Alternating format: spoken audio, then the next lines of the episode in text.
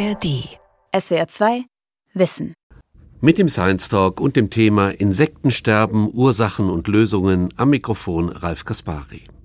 Das Insektensterben hat in Mitteleuropa inzwischen alarmierende Ausmaße erreicht, mit unabsehbaren ökonomischen und ökologischen Folgen. Ist diese Entwicklung noch aufzuhalten? Und was kann die Politik konkret dagegen tun? Darüber habe ich im Science Talk mit Professor Lars Krogmann gesprochen, wissenschaftlicher Direktor des Naturkundemuseums Stuttgart. Herr Krogmann, Sie sind Direktor des Naturkundemuseums Stuttgart und Professor für biologische Systematik an der Uni Hohenheim. Darf ich sagen, der Einfachheit halber, Sie sind Insektenforscher? Ja, das dürfen Sie gerne sagen. Das Gut. bin ich.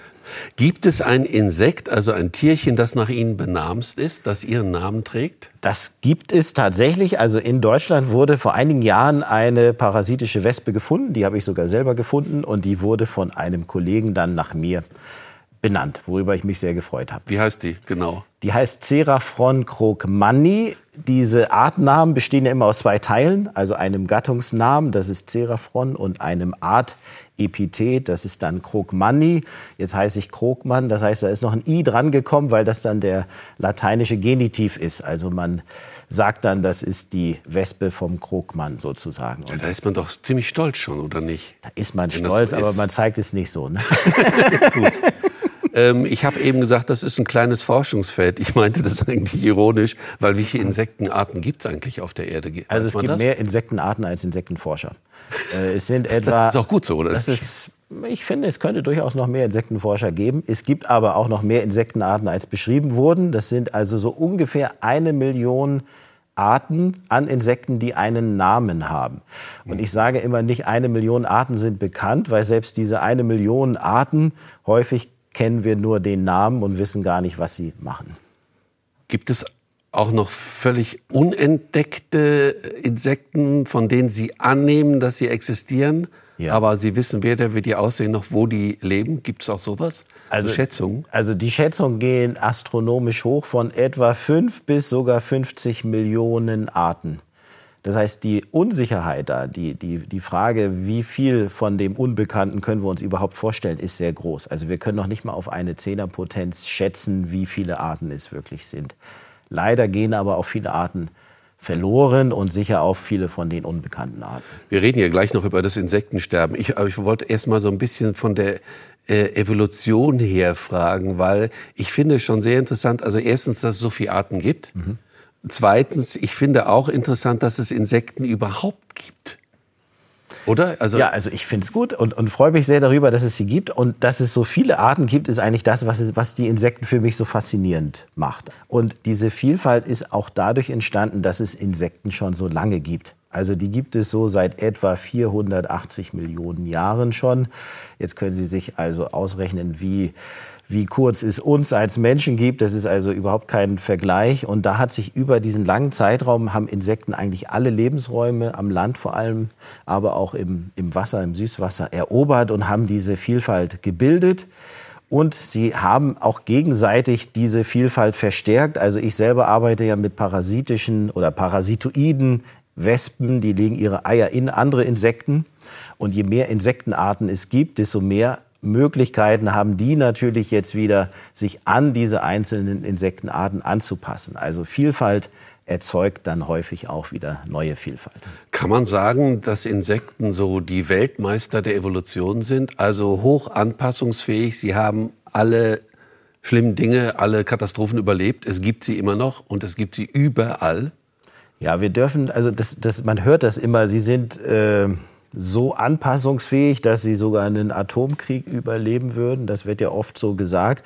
Man darf aber nicht äh, verwechseln. Die Insekten hatten sich jetzt, haben jetzt so lange Zeit gehabt, sich in viele ökologische Nischen einzufinden. Aber es heißt nicht, dass viele von ihnen nicht hochempfindlich auf Veränderungen der Umwelt sind. Deswegen verlieren wir auch gerade massiv Arten. Es ist nur so, dass es immer Arten gibt, die sehr anpassungsfähig sind und die sicher auch irgendwann uns Menschen überleben können. Nur ich finde das immer nicht besonders tröstlich, ähm, weil schön wäre eigentlich, wenn wir als Menschen gemeinsam mit der Vielfalt auf dem Planeten nicht nur die Insekten, sondern alle Tier- und Pflanzenarten eine Zukunft haben. Ja. Ist das eine blöde Frage, weil viel zu einfach für Sie, wenn ich fragen würde, warum brauchen wir eigentlich Insekten? Oder ich frage mal so, warum braucht der Planet Erde Insekten? Also das finde ich überhaupt keine blöde Frage. Eigentlich gibt es sowieso keine blöden Fragen, aber also die, die Erde braucht Insekten, wenn man sich überlegt, die haben ja nicht nur, die waren ja jetzt nicht nur zu Gast diese 480 Millionen Jahren, sondern die haben den Planeten maßgeblich mitgestaltet. Das heißt, wenn die jetzt weg wären, dann wäre der Planet in der Form, wie wir ihn jetzt kennen, eigentlich unbewohnbar. Und äh, mich stört manchmal, dass Insekten immer so als Bestäuber alleine dargestellt werden. Dann ja. gibt es ja auch so diese Supermarktfotos. Mhm. Welche Obst- und Gemüsesorten hätten wir dann nicht, wenn es keine Insekten gäbe? Wir hätten auch äh, gar nicht mehr die Chance, in den Supermarkt zu gehen. Also die Insekten sind für die Bodenqualität wichtig. Sie sind wichtige Gegenspieler. Das heißt, sie kontrollieren sich selber ohne die Regulatoren, also die Gegenspieler von pflanzenfressenden Insekten zum Beispiel, dann würden diese Pflanzenfresser überhand nehmen und würden einen Großteil der Vegetation zum Beispiel auffressen. Sie sind Nahrung für andere Tiere. Denken wir an Vögel, an Spinnen, an Fische, an Amphibien, Reptilien. Es gibt ja fast keine andere Organismengruppe, die nicht auch direkt von Insekten abhängt. Mhm. Und wir als Menschen, und das ist ganz wichtig, sich das zu vergewissern, finde ich, ja. sich, sich zu vergegenwärtigen, wir hängen genau von den Insekten ab. Also wir brauchen Insekten für unser Überleben. Mhm. Und das ist im Bewusstsein vieler noch nicht so drin. Auch die Insektenforschung wird teilweise natürlich so ein bisschen belächelt. Man denkt immer an den Wissenschaftler, der so einen Tropenhut aufhat und dann mit dem Kescher irgendeine seltene Schmetterlingsart in, im Dschungel sammelt. Ja, ist aber auch zum Teil so, oder? Zum Teil ist es auch so, aber man kann diese Entdeckungen natürlich überall machen. Also gerade wenn man mit diesen artenreichen Gruppen, wie ich jetzt arbeite, können Sie auch hier direkt in Baden-Württemberg zum Beispiel noch neue Insektenarten finden. Wir dürfen übrigens nicht vergessen zu erwähnen, dass Insekten wahnsinnig schön sein können. Das stimmt. Äh, ich finde die, die meisten sehr schön, auch gerade diese kleinen, die wirken so wie kleine schwarze Punkte, wenn man sie ohne Mikroskop anschaut und dann mit der richtigen Beleuchtung sieht man, dass die eigentlich in Metallfarben glänzen. Die ja. können so rötlich-kupferfarben sein, grünlich glänzend, bläulich glänzend. Ja, das ist schon toll, ne? Ist und diese, diese großen Schmetterlinge, ich glaube, die kennt auch jeder, diese blauen Morphofalter, wo die äh, Schuppen das Licht so reflektieren, dass es diesen blau-Metallglanz bekommt wenn Sie einzelne Strukturen, und mich interessieren auch diese morphologischen Merkmale Besonders wenn Sie die in hoher Vergrößerung anschauen, wenn Sie das Facettenauge von einer normalen Stubenfliege sich anschauen, diese äh, diese tollen Strukturen sind auch attraktiv. Ja, das stimmt. So, jetzt fällt es mir wahnsinnig schwer. Wie komme ich jetzt von diesem ästhetischen Aspekt zum Insektensterben? Also Sie haben es schon angedeutet. Also vielleicht fange ich so an, weil da kann ich dran anknüpfen, was Sie gesagt haben. Sie haben ja gesagt, Sie stört so ein bisschen die Fokussierung immer auf Bienen und, und Bestäubung. Äh, und das Insektensterben ist ja auch gerade in den Medien fokussiert auf diese Insekten. Ne? Ja, es ist ganz unterschiedlich. Also bei der Bestäubung an sich könnte man sagen, die ist sehr wichtig. Aber auch da ist es so, die wird von einer Vielzahl von Insekten gemacht. Also es gibt auch viele Fliegenarten zum Beispiel, an die würde man jetzt nicht unbedingt bei der Bestäubung denken, auch Käferarten, auch Wespenarten.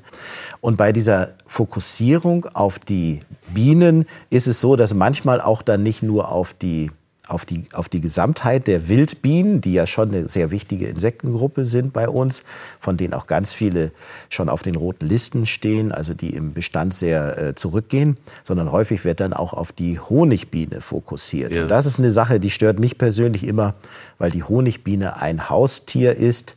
Das wird ja, das also von stimmt. Imkern gehalten mhm. und es ist sozusagen keineswegs so, dass man jetzt einen Beitrag zum Naturschutz macht, wenn man jetzt sagt, man wohnt in der Stadt und fängt vielleicht mal mit der Imkerei an. Und ich glaube, diesen Irrtum gibt es bei ganz vielen Menschen, dass sie denken, ich will jetzt auch was tun für die Insekten, ja. also halte ich jetzt Honigbienen. Insektensterben, was würden Sie sagen, Herr Krogmann, wie da die Lage in Deutschland ist oder dann auch weltweit, weil man kann es natürlich nicht isolieren. Ist es, ist es dramatisch für Sie im Moment?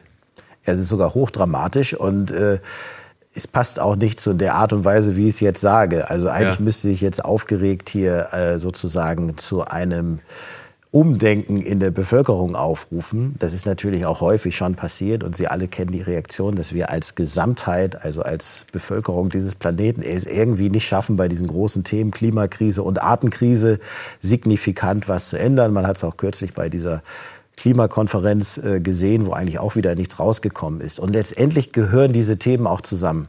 Die Artenkrise wird durch die Klimakrise noch verstärkt. Beide Krisen verstärken sich gegenseitig mhm. und sind gemeinsam die großen Herausforderungen. Jetzt wird ganz viel über das Klima gesprochen, aber es wird aus meiner Sicht noch viel zu wenig über diese Artenkrise gesprochen. Das steckt immer noch so ein bisschen im, im Verständnis, glaube ich, von vielen, dass sie denken, naja, da sterben seltene Arten aus vielleicht mal irgendein Nashorn oder der Panda vielleicht auch irgendwann mal. Aber es ist schade, dass die Tiere weg sind. Aber irgendwie geht uns das nicht so äh, viel an wie das Klimathema. Es ist aber grundfalsch, weil je mehr von diesen Arten global sterben, desto stärker werden sich die Ökosysteme verändern. Und die sind ohnehin jetzt schon in der Notwendigkeit, dass wir diese, dieses, dass diese Klimakrise da ja auch noch ist, dass, dass sich viele Arten an dieses neue Klima anpassen. Gleichzeitig haben wir diese stärkere Landnutzung und dadurch verstärken sich beide Krisen. Also man muss sagen, es gibt ja Gewinner des genau. Klimawandels, also wie Sie gesagt haben, Insekten auch, die sich anpassen. Und dann gibt es Verlierer, absolute. Können Sie denn sagen, welche Arten besonders bedroht sind? Also ist es immer so, die Arten, die besonders stark angepasst sind, also die, die hochspezialisiert sind an ganz bestimmte Lebensräume, die sind natürlich stärker bedroht als die, die eher generalistisch sind, die also mit verschiedenen Lebensräumen, mit unterschiedlichen Nahrungsformen klarkommen. Ach, also bei, bei Wildbienen zum Beispiel gibt es welche, die sind hochspezialisiert auf mhm. ganz wenige Blüten und welche, die gehen eigentlich an, an, an einen großen Teil von Blüten. Da sind die hochspezialisierten stärker betroffen. Und leider ist es so, dass viel, gerade bei den Insekten ganz viele Arten hochspezialisiert sind und wirklich dann keine andere Chance haben. Und das ist bei den Pflanzen ähnlich. Da gibt es welche, die wachsen überall. Da gibt es welche, die können mit hohem Stickstoff, also mit viel Stickstoff klarkommen. Andere können das nicht. Und es verschwinden zuerst die Pflanzen, dann die darauf angepassten ja. Insekten. Und das hat natürlich dann diese Verarmung zufolge, die wir jetzt sehen können. Die sehen wir ja, wenn wir spazieren gehen, dass wir eigentlich sehr einheitliche Flächen haben. Man sieht eigentlich fast nur Grün. Und viele Leute denken, das ist Natur, eine kurz gemähte grüne Fläche. Wir müssten aber bunte Wiesen haben mit ganz vielen verschiedenen Blüten und dementsprechend auch viele Insekten. Ja, man sieht es oder man sah es ja vor allen Dingen früher, wenn man mit dem Auto auf der Autobahn fuhr im Sommer, dass die Scheibe voller toter Insekten war. Das ist, hat sich ja heute erheblich reduziert. Dieser subjektive Eindruck ist richtig, ne? Der ist Der richtig. spiegelt eine Realität wider. Genau. Und ich glaube, deswegen hat ja diese Krefelder Studie, die wir ja auch alle kennen, das war nochmal eine ganz wichtige Etappe eigentlich. Ne? Das, war, das hat uns wirklich nochmal, das Dramatische war da eigentlich, dass diese Studie ja in Naturschutzgebieten durchgeführt wurde. Die, diese Studie hat aber glaube ich, gerade so den Zeitgeist getroffen, weil die Menschen sich selber schon gewundert haben, wo die Insekten sind und dann gemerkt haben, das betrifft auch nicht nur einzelne Gruppen, sondern es betrifft den Großteil der Insekten. Da wurden ja die Fluginsekten, dazu gehören eigentlich fast alle Insektenarten in Deutschland, äh, die wurden da erfasst und dann wurde ein Rückgang über einen Zeitraum von 27 Jahren von etwa 76 Prozent der Biomasse festgestellt. Ja, das ist natürlich dramatisch. Genau. Also wir müssen noch mal sagen, die Krefelder Studie, die haben einfach noch mal richtig gezählt. Die haben nicht gezählt, sondern die haben gewogen. Das ist nämlich ein Riesenproblem. Ja. Die haben also so große Zeltfallen aufgestellt. Das ist wie ein Zelt, wo die Seitenteile fehlen.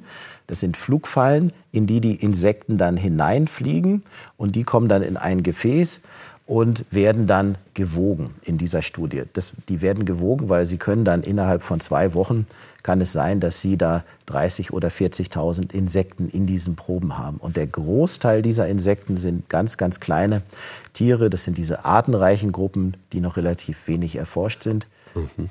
Das heißt, aber diese Studie kann es nicht spezifizieren nach Arten, ne? In dieser Studie wurde es nicht gemacht, aber es gab auch vorher und auch in der Folge der Krefelder Studie eigentlich für fast alle Insekten Artengruppen, für Schmetterlinge, für Käfer, für Libellen, für Heuschrecken, gab es Studien, die extrem dramatische Rückgänge gezeigt haben. Sagen Sie noch mal ganz kurz, welche Arten Ihnen einfallen, die jetzt in Deutschland akut bedroht sind? Also das sind eigentlich über alle Insektengruppen hinweg. Ich kann das jetzt zum Beispiel bei den Wildbienen sagen. Da gibt es die schwarze Mörtelbiene, die nur noch an drei Stellen in Deutschland vorkommt. Dann gab es eine parasitoide Wespe, die nur an dieser Biene vorkam. Das war die größte von diesen Parasitoiden, die bei uns je vorkamen. Die ist also über einen Zentimeter groß. Die ist seit den 70er Jahren in Deutschland ausgestorben. Wir haben ganz viele Insekten, die direkt von, den, von anderen Insekten, von ihren Wirtsarten abhängen. Mhm.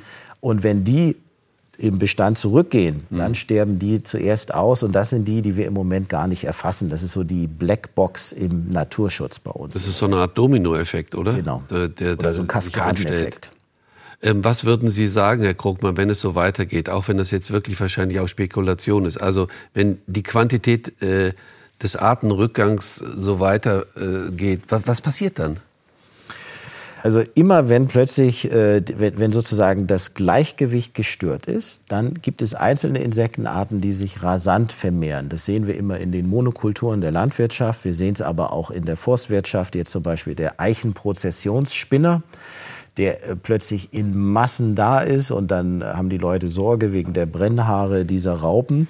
Das heißt, wir werden zunehmend sehen, dass einzelne Arten verschwinden und einzelne Arten plötzlich im Bestand akut zunehmen. Und das ist sozusagen schon das, das Warnsignal. Hier ja. geht praktisch das, das natürliche Gleichgewicht des Ökosystems verloren.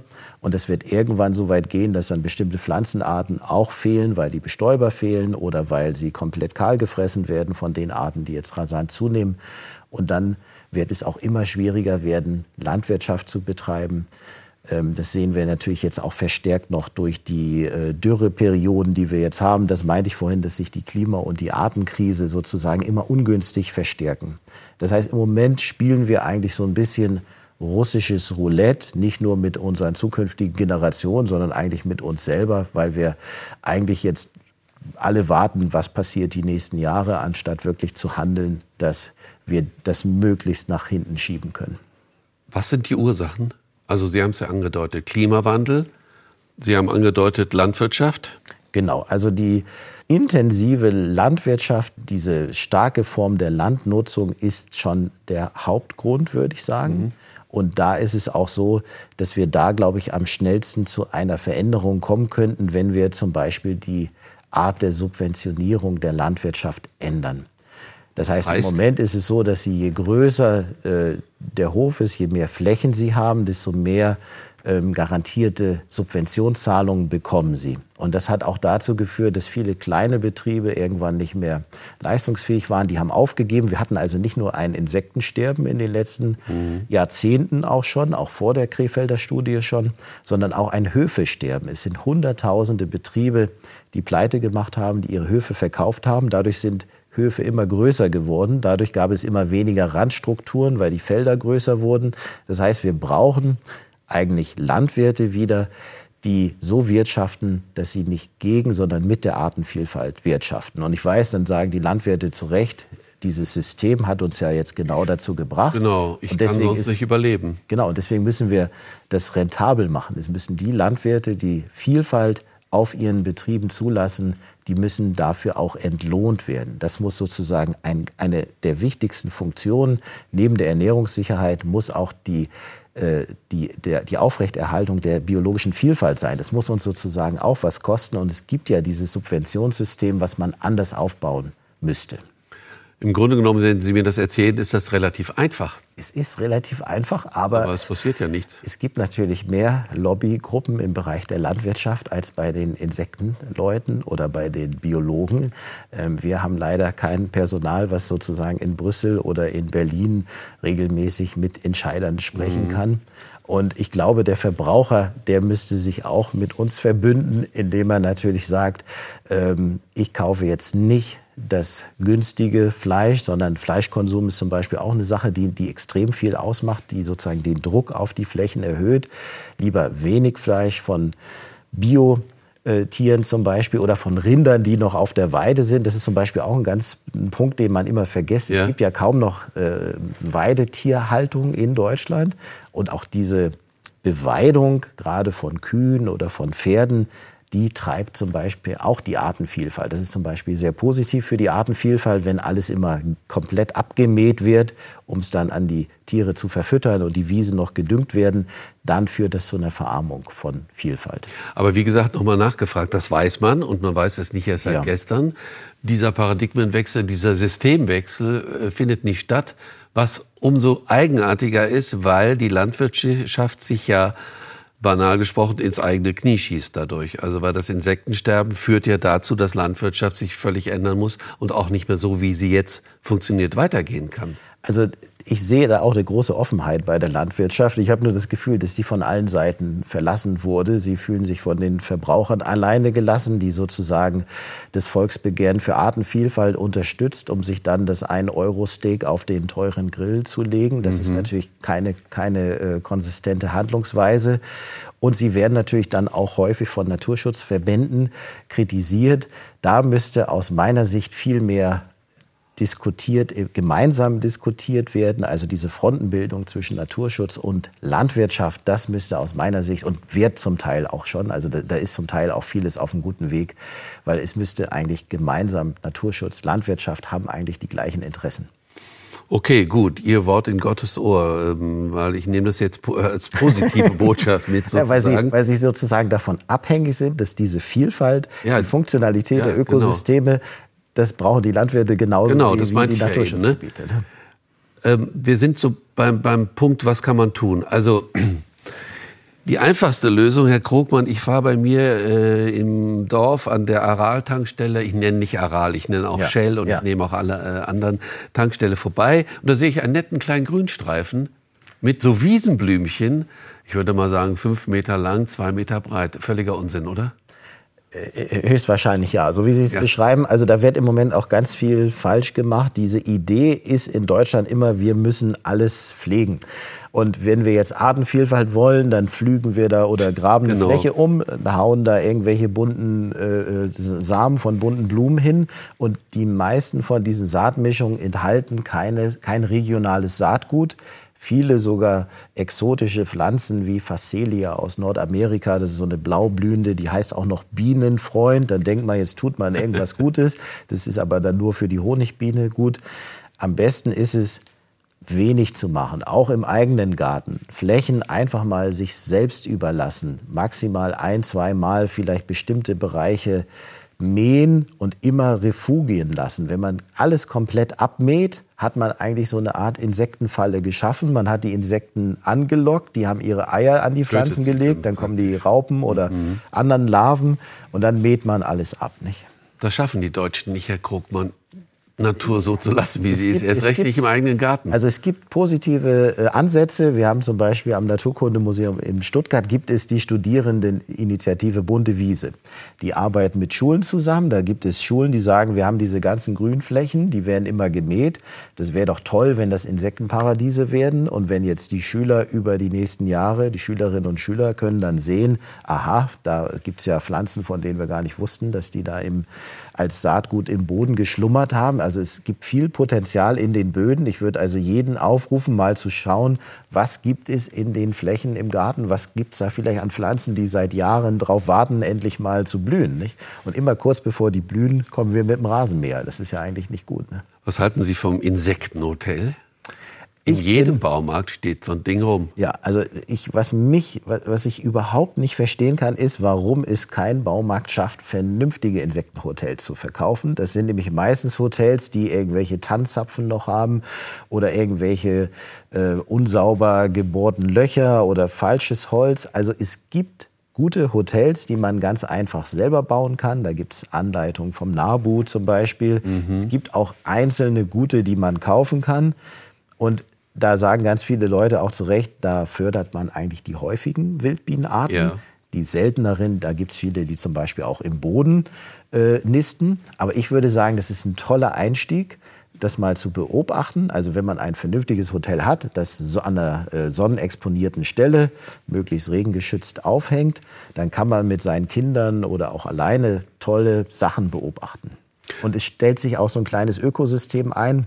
Irgendwann kommen auch so kleine Wespen, die die dann parasitieren. Vielleicht kommt auch mal der Specht und klaut da ein paar von den Larven raus. Da findet man im Internet dann immer Ideen, wie kann man jetzt diese Parasiten verhindern oder wie kann man das dem Specht schlecht machen. Auch das ist dann wieder so typisch deutsch eigentlich, dass man auch da wieder Einfluss nehmen will und sagt, das ist jetzt aber nur für die Wildbienen. Richtig gut wird es, wenn sozusagen die Wildbienen und auch deren Gegenspieler alle gemeinsam diesen neuen Lebensraum dann besiedeln können. Gut, aber ich denke, da ist auch viel, äh, verändert sich gerade, ne, wenn man so die Gärten sieht, auch wenn noch viel zu viel gemäht wird, finde ich, und viel zu wenig dieser Biotope ja. da sind. Ich hatte mir überlegt, Herr Krogmann, wir bräuchten doch eigentlich äh, ähm, in Sachen Artenschutz und Insektensterben so eine jährliche Konferenz wie die Klimakonferenzen.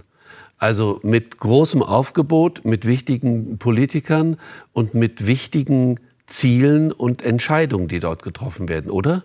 Also da stimme ich Ihnen total zu. Ich hatte sogar vor äh, jetzt vier Jahren die Idee, so eine Konferenz zu machen. 2018 gab es die erste internationale Insektenschutzkonferenz bei uns am Naturkundemuseum in Stuttgart. Mhm. Da waren wir so um die 150 Teilnehmerinnen und Teilnehmer und haben dann mit allen, die da äh, Vorträge gemacht haben, einen Plan ähm, zusammengestellt, ja. einen neuen Punkteplan gegen das äh, Insektensterben. Wir haben auch ein paar Punkte vergessen, die wir heute noch ergänzt haben. Aber die Idee war, dass man mal eine, ein, einen eine Vorschlag macht. Das haben wir auch ne? mit allen Teilnehmern diskutiert. Da gab es auch durchaus kontroverse Diskussionen, weil alles, was sie vorschlagen, hat natürlich Konsequenzen. Und äh, gerade diese Diskussion fand ich sehr gut und ich denke, sowas sollten wir häufiger machen. Und äh, bei dieser Konferenz waren eigentlich fast nur Wissenschaftlerinnen und Wissenschaftler da und Vertreter von Naturschutzverbänden. Es Politiker da rein. Es, müssen, es waren ein paar Politiker da aber es fehlt zum Beispiel die Landwirte. Ja. Wir müssten so eine Konferenz gemeinsam machen, wo es nicht darum geht, eine Gruppe bloßzustellen, sondern wo man wirklich versucht, gemeinsam zu Lösungen zu kommen. Ja, das ist es nämlich. Man muss raus aus diesen starren genau. Positionen genau. und, und jeder beharrt nur auf seinem eigenen äh, Gebiet und man kommt da nicht zusammen. Ne? Absolut. Und, und je, je, je, mehr man da diskutiert, desto mehr trennt man eigentlich, äh, trennt man sich von der anderen Gruppe. Und äh, das wird nicht, also wir werden in Deutschland nicht ohne die Landwirtschaft die Insekten dauerhaft retten können. Wir haben bei den Naturschutzgebieten zum Beispiel auch noch das Problem.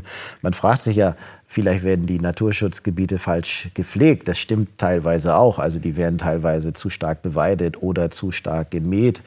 Und dann ist das Problem, die Grenzen da, die, die sind ja nicht für sich alleine, sondern die grenzen ja an landwirtschaftliche Flächen. Mhm. Und es gibt ein neues Projekt, das DINA-Projekt, da wurde ausgerechnet, dass alle Naturschutzgebiete in Deutschland haben praktisch eine direkte Grenzfläche zu Naturschutzgebieten von etwa, ich glaube, 12.000 äh, Kilometern. Das ist also ungefähr der Erddurchmesser. Ja. Und äh, das ist sozusagen die direkte Nachbarschaft zu einer landwirtschaftlichen Fläche. Und dadurch kommen natürlich auch Pestizide und alles und auch äh, Teile der, der Düngung in die Naturschutzgebiete hinein. Das heißt, man müsste sich auch überlegen, wie man diese Pufferzonen vergrößert.